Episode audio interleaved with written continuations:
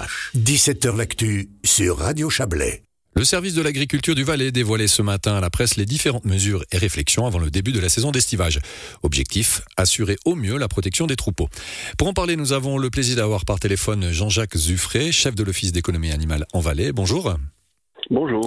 Alors face à l'augmentation exponentielle des loups euh, et la difficulté notamment de trouver des chiens de protection euh, des troupeaux, vous avez décidé de lancer votre propre programme. Alors pourquoi cette, euh, cette démarche?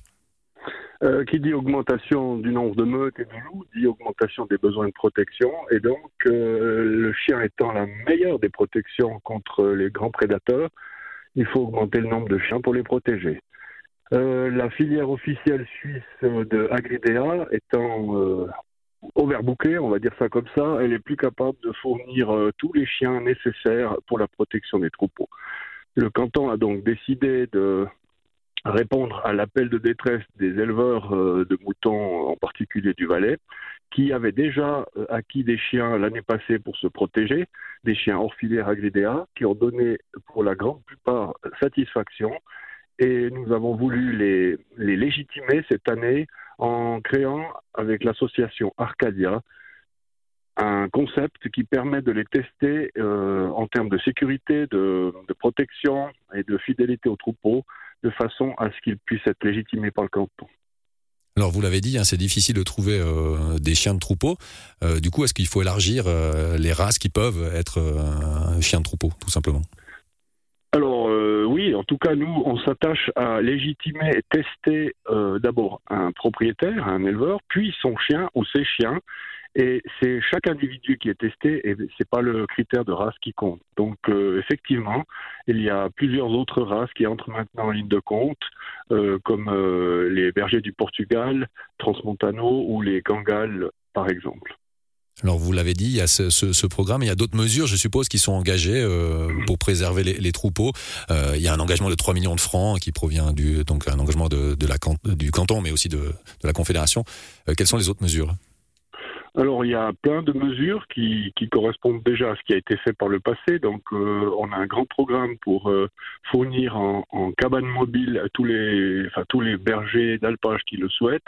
Les cabanes mobiles, elles servent surtout euh, en milieu d'été, en, quand les, troupeaux sont, dans les fins sommets des alpages, là où, où, la cabane de base est trop éloignée pour, pour assurer une bonne protection. Il y a d'autres mesures euh, du type matériel de protection, filet, etc., qui, qui rentrent là-dedans. Euh, je mentionne quand même que le, le, concept Arcadia, que nous avons créé cette année avec l'association du même nom, euh, nous coûte euh, quelque chose. On a un budget de 220 000 francs pour euh, créer le, le, concept, les tests et tout ce qui va avec. On assure également la nourriture de ces chiens qui auront réussi les tests. Alors, cette problématique du loup, elle, s'est généralisée. Hein. En Suisse romande, elle touche d'autres cantons.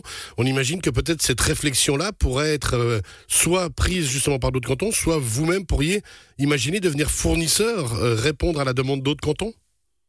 Alors, le canton lui-même ne sera pas fournisseur des autres cantons, mais l'association Arcadia a vocation euh, supranalésaine, on va dire. Et effectivement, le canton de Vaud a déjà manifesté son intérêt pour les mêmes euh, raisons que nous, c'est-à-dire euh, la filière agridéale qui ne délivre pas euh, ce qu'elle devrait dans son mandat.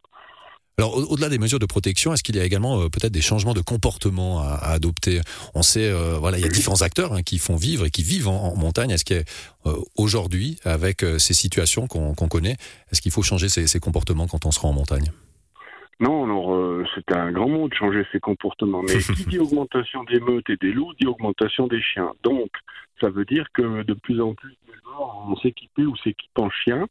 Euh, quand on combat, euh, qu'on se protège contre un loup, il suffit d'un ou deux chiens. Quand on se protège contre une meute, euh, il faut augmenter le nombre de chiens, de façon à ce que les diversions de la meute ne, ne, puissent pas faire effet sur, sur le troupeau de moutons. Ainsi, il faut évidemment que les, les, les, éleveurs propriétaires de chiens mettent tout en œuvre pour que la sécurité des promeneurs, etc., soit garantie. Mais à l'inverse, il faut vraiment que, nos touristes, nos promeneurs, euh, usagers de la montagne comprennent que ces gens, ils, ont, ils font un job euh, dont leur, dans leur vie dépend finalement, leur revenu. Et euh, au moment où ils se trouvent à un endroit, il faut avoir une compréhension pour que, pour que ces chiens puissent travailler. Jean-Jacques Zuffré, merci beaucoup pour toutes ces précisions. On le rappelle, vous êtes donc le chef de l'Office d'économie animale en Valais. Excellente soirée à vous. Merci, à vous aussi.